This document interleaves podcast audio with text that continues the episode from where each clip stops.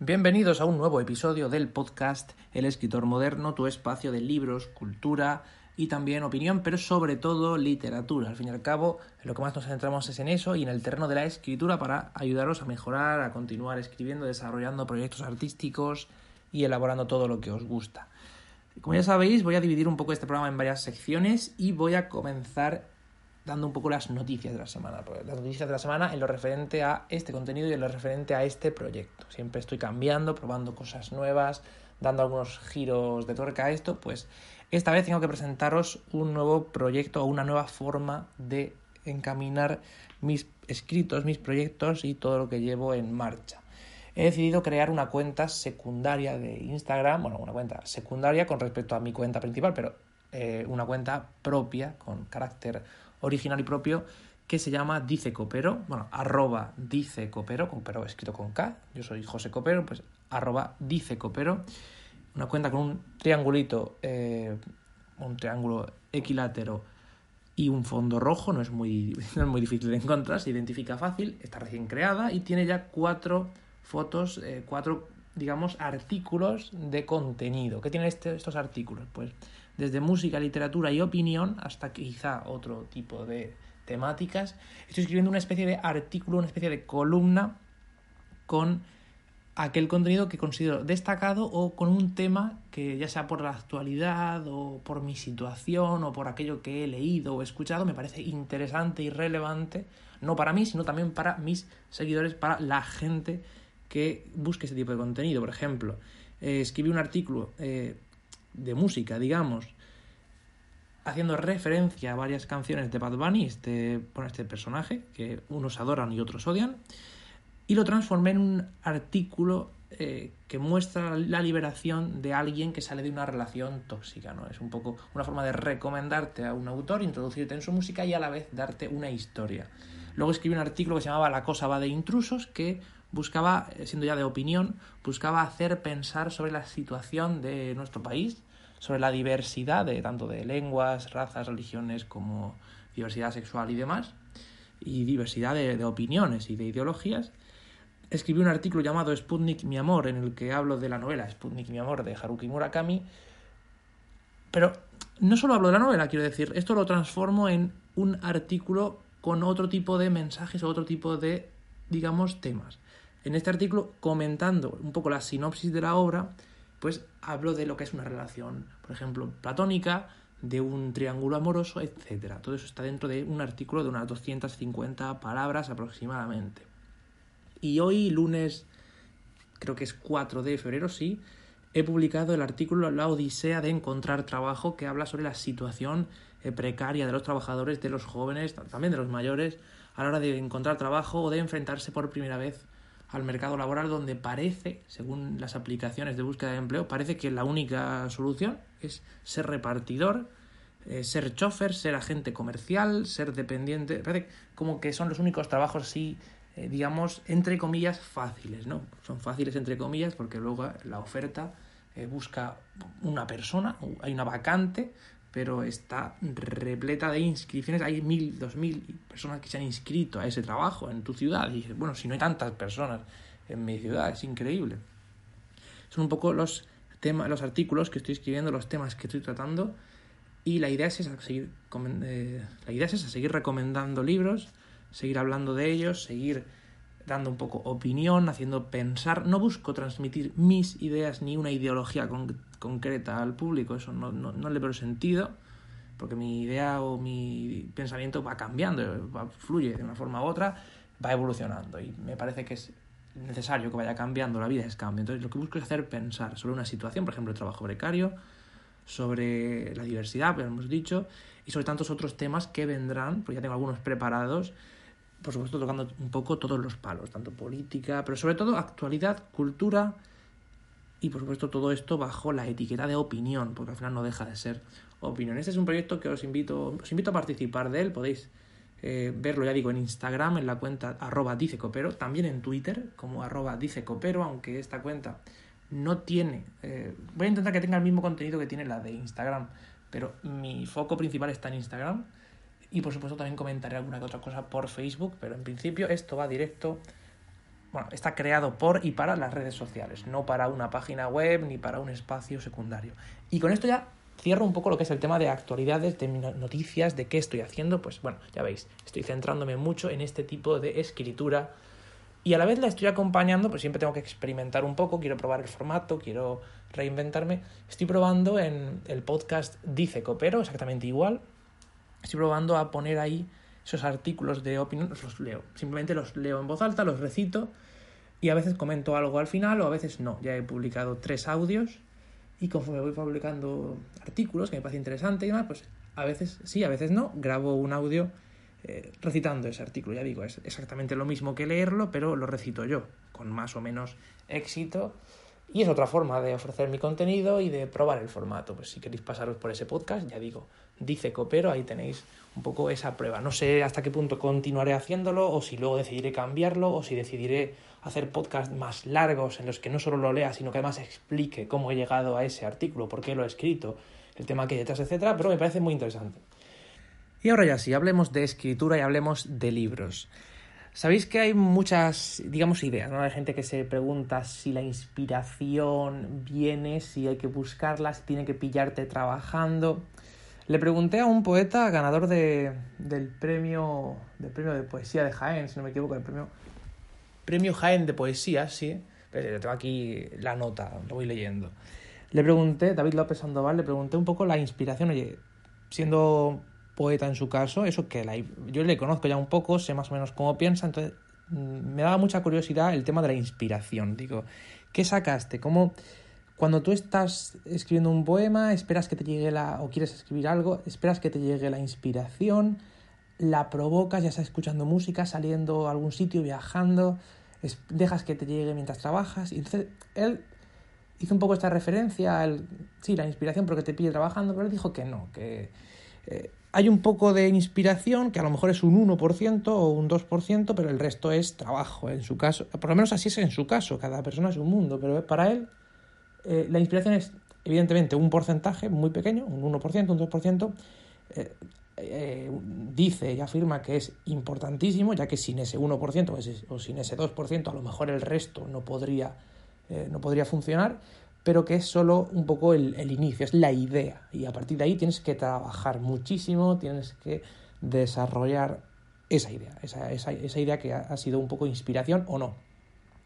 Entonces, de aquí quiero saltar un salto a un tema que me parece interesante para este podcast y que quería comentar. Y es el tema de dónde vienen las ideas, ya lo, he hablado muchas veces, pero no solo de dónde vienen en el sentido de cómo puedes obtener ideas, cómo se te pueden ocurrir, ni nada de eso, sino de qué forma puedes obtener una idea buena para un libro o de qué forma muchos autores que consideramos clásicos y muchas obras que consideramos obras maestras, pues de dónde surgió esa idea, de qué forma se elaboró.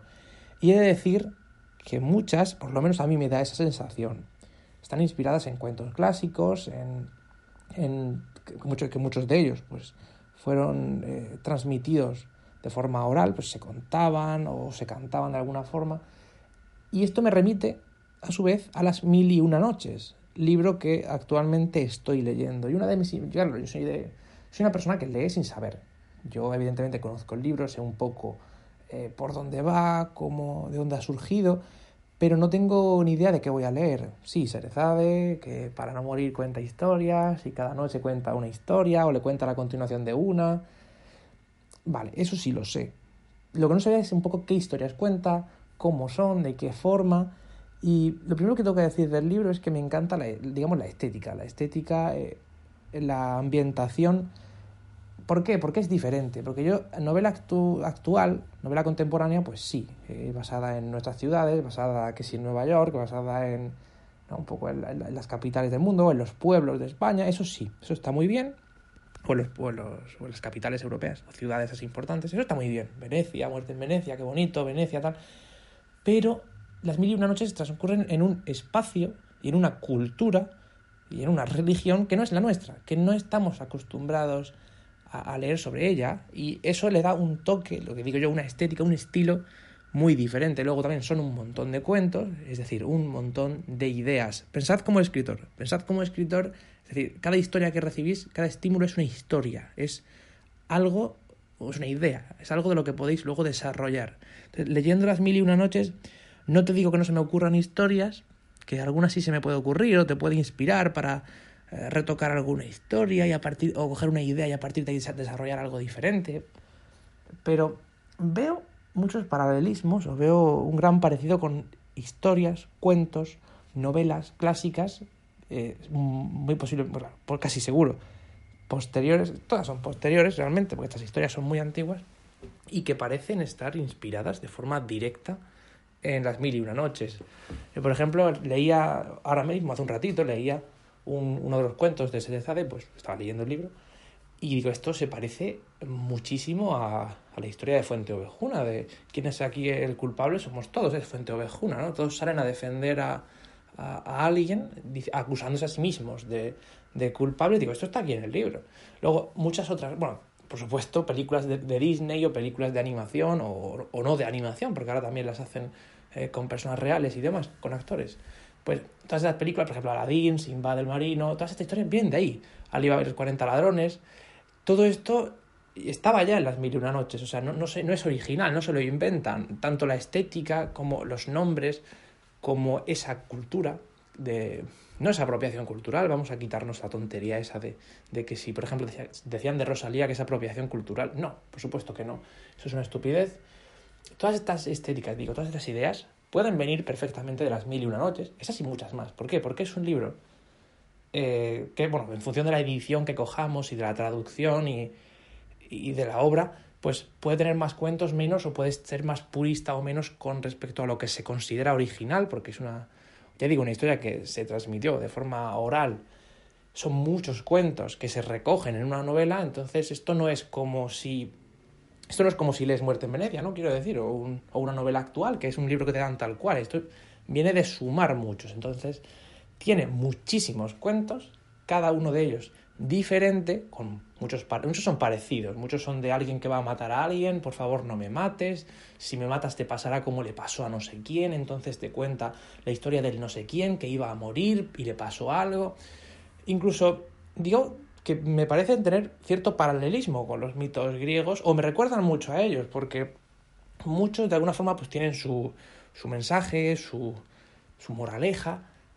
Ya digo, de aquí pueden salir muchas ideas, no solo para escribir ficción, sino que se puede adaptar cualquier, cualquiera de los cuentos que se cuentan en las mil y una noches, se podría adaptar a una obra contemporánea y se podría sacar algo bueno de ahí.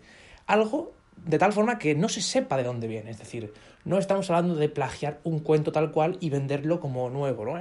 Este cuento del califa que no sé qué. No, yo te estoy diciendo que si coges una historia de, por ejemplo, empieza la obra con un rey al que su mujer pues le, le, es infiel con un esclavo y luego él llega y mata a los dos.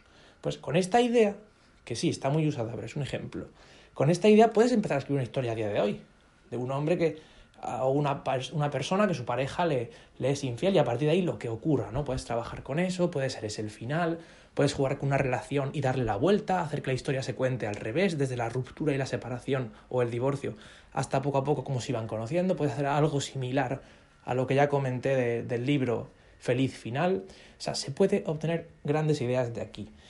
A nivel de escritura, lo que es nivel técnico, nivel de vocabulario, nivel de mm, lo que es narración, todo eso ahora mismo no tengo mucho que decir, pero sí del tema de las ideas. Porque cuando uno lee mucho, aprende vocabulario, por supuesto, aprende a expresarse mejor, aprende, pues, a, aprende aprende un poco a leer y aprende un poco lo que son los tópicos o lo que es lo predecible y lo que no.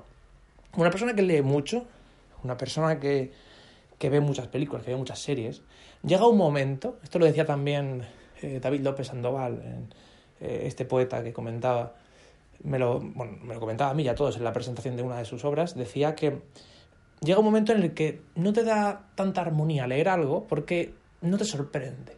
Ya ves lo que va a pasar antes de que pase, ya te lo esperas, ya predices escenas, predices finales. Entonces al final buscas ensayos, buscas poesía, buscas algo, diferente, algo que te, que te sorprenda. Entonces si quieres ser escritor y quieres sorprender y quieres llegar a obtener digamos, cierto nivel para poder hacer obras buenas, obras que merezcan la pena, pues cuanto más leas mejor. Porque así de alguna forma sabrás qué es lo que otros van a esperarse, qué es lo normal y podrás un poco huir de eso. Sin caer en otro tópico, porque si es un tópico que el final sea feliz, pues ya ni te digo que el final no sea feliz.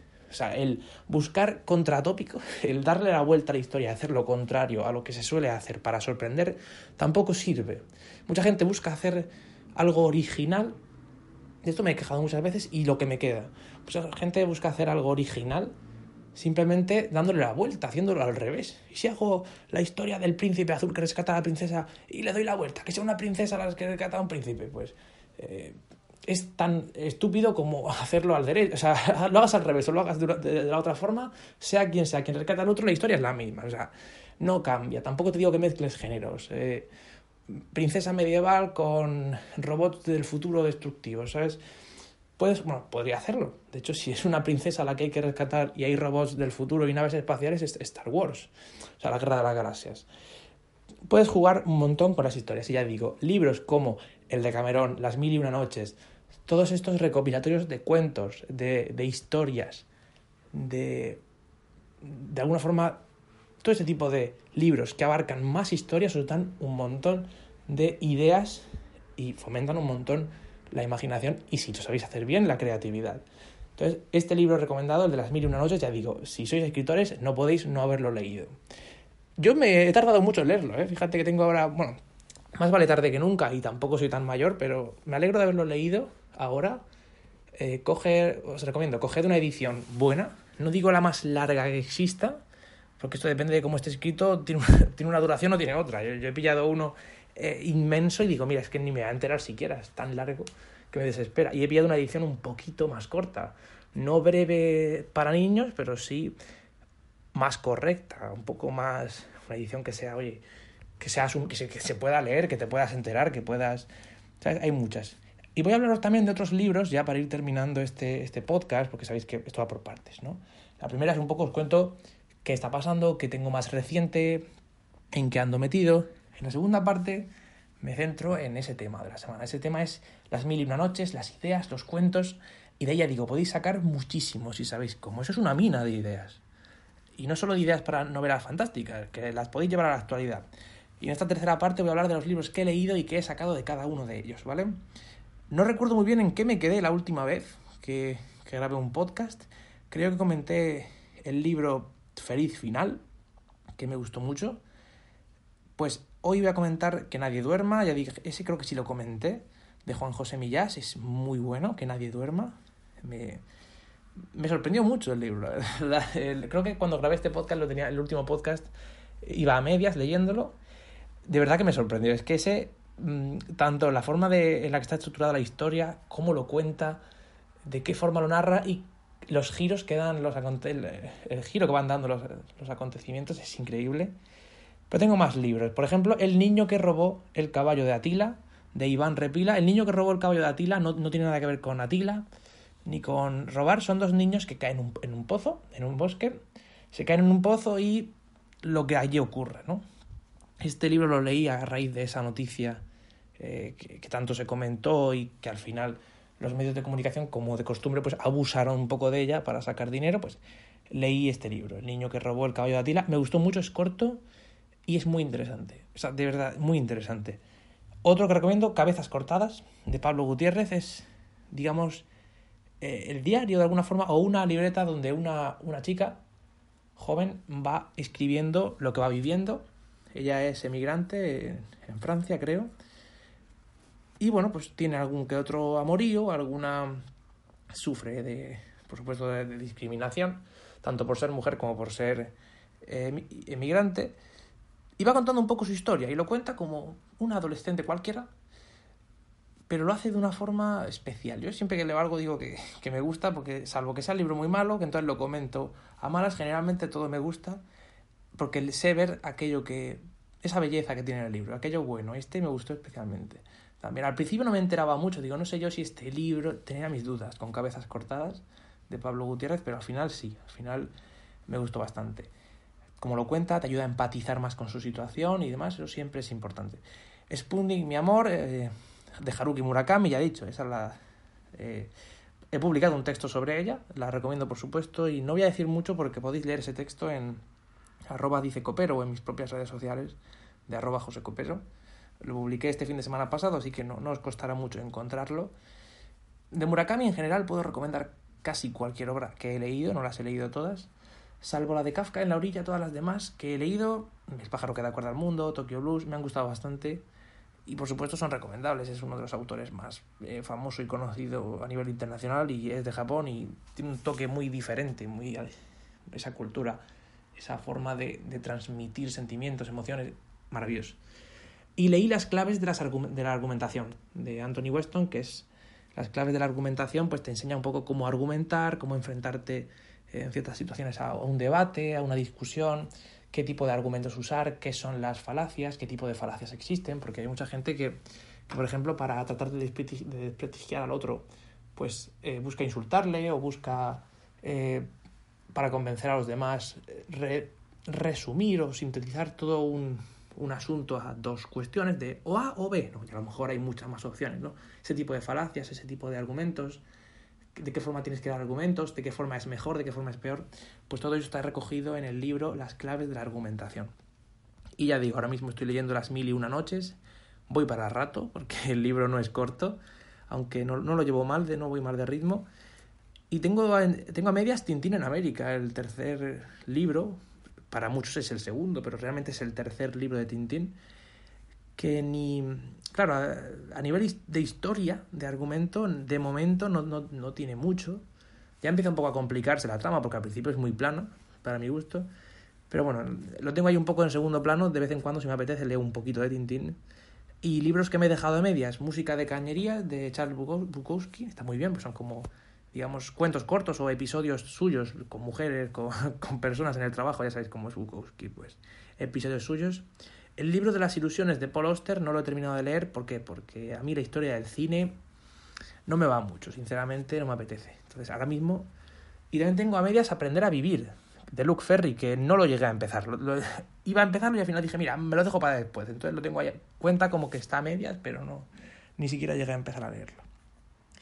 Y esto es todo lo que tengo por que contar esta semana. No estoy escribiendo a nivel de narración nada, entonces tampoco tengo no tengo mucho que contar sobre eso. Seguramente muchos quieren más claves sobre escritura directamente y no tantas sobre ideas, eh, literatura, pero ya digo, es muy importante que leáis, que conozcáis, yo creo que es lo, mejor, lo más importante y lo mejor.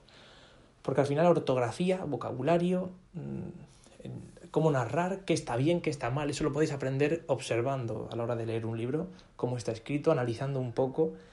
Y bueno, luego ya, pues si algunas dudas de ortografía, pues consultando el manual de la RAE o de, o cualquier otro tipo de manual de ortografía, podéis resolverlo.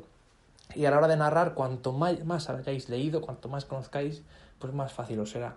Por ejemplo, si os gusta escribir relatos, si queréis escribir relatos, cuentos, yo os recomiendo leer Las Mil y una Noches, el de Cameron y tantos otros libros, pero sobre todo de relatos. Relatos de Borges, relatos de, de, de, de creo que era Chekhov. Tenéis muchísimos autores de relatos. Yo, por ejemplo, ahora mismo no me siento capaz de escribir un relato o un cuento, porque no he leído casi relatos. Yo, leo mucho la novela larga, pero no leo, o incluso ensayos, pero no me meto a leer cuentos y por eso no sé de qué forma proceder a hacerlo. Si lees un cuento, ves qué estructura tiene. Al leer estás comprobando de qué forma se explica, si mete más diálogos, si mete menos. Por supuesto, todo lo que sobre, tú escríbelo, no, no, no te censures nunca escribiendo. No digas, ahí estoy a borrarlo. Espérate a terminar de escribirlo y luego ya en la revisión borrarás cosas. Pero en la primera toma de contacto, en el primer borrador nunca borres nada, déjalo todo. Y antes de terminar, quiero comentar una cosa que me comentaba alguien, me parece interesante y digo, vea, se me acaba de ocurrir, voy a comentarlo. Alguien me dijo si merecía la pena o no meter algunas escenas que no sabía si eran o no relevantes con la historia a la hora de escribirla. Dije, pues si vas a escribir tu novela, lo tienes claro y te parece que hay muchas escenas que pueden ser irrelevantes o que pueden sobrar, yo siempre digo que lo que sobre, quítalo. Pero si tú no lo tienes claro, en el primer borrador, incluyelas. Inclúyelo todo, escríbelo todo, suéltalo todo. Y así que lo sueltes todo, en la segunda, digamos, tanda que le des, la segunda vuelta a la hora de reescribir ese borrador, trabajar en el siguiente, o desarrollar la historia, pues ves que sobra y ves y lo quitas. Películas como Piratas del Caribe 3, eh, si no tuviera escenas, si no hubiesen eliminado escenas, la película duraría perfectamente tres horas y media creo que Star Wars duraba seis, puede ser, Señor de los Anillos tres y media, cuatro, la edición, eh, la, película completa. ¿Por qué? Porque le quitas escenas. Y quitando esas escenas, la película también se entiende perfectamente, ¿sabes? Si eres un aficionado, super fan, fanático, mejor dicho, de una película como Piratas del Caribe 3, como me pasa a mí, pues quieres que te den todas las escenas y no te importaría que la película durase 4 o 5 horas. Pero de normal no hace falta. Muchas de esas escenas sobran, pues las puedes quitar. Y en un libro lo que no es relevante, lo que no es imprescindible, sobra. Entonces yo te digo, déjalo, inclúyelo en el libro y luego, en la segunda revisión que le des, en la segunda vuelta, ahí ya vas decidiendo qué dejas y qué quitas. Y yo ya me despido hasta la próxima edición del Escritor Moderno. Os recomiendo, como siempre, el contenido de iosmac.es, este blog, esta web de noticias y actualidad de Apple y las empresas de tecnología, los productos, los móviles, el iPhone. Oye, pues todo eso ahí lo tenéis. Por supuesto, también consejos, tutoriales. Y los demás podcasts, que son el de iosmac.es, el podcast de noticias de actualidad de Apple, que sigue adelante, y el de Netflix a la carta. Y también mi cuenta de Instagram, arroba dice copero, para todos aquellos que queráis leer mis escritos, opinión, cultura, actualidad, todo ello, ahí está. Hasta la próxima, nos vemos. Adiós.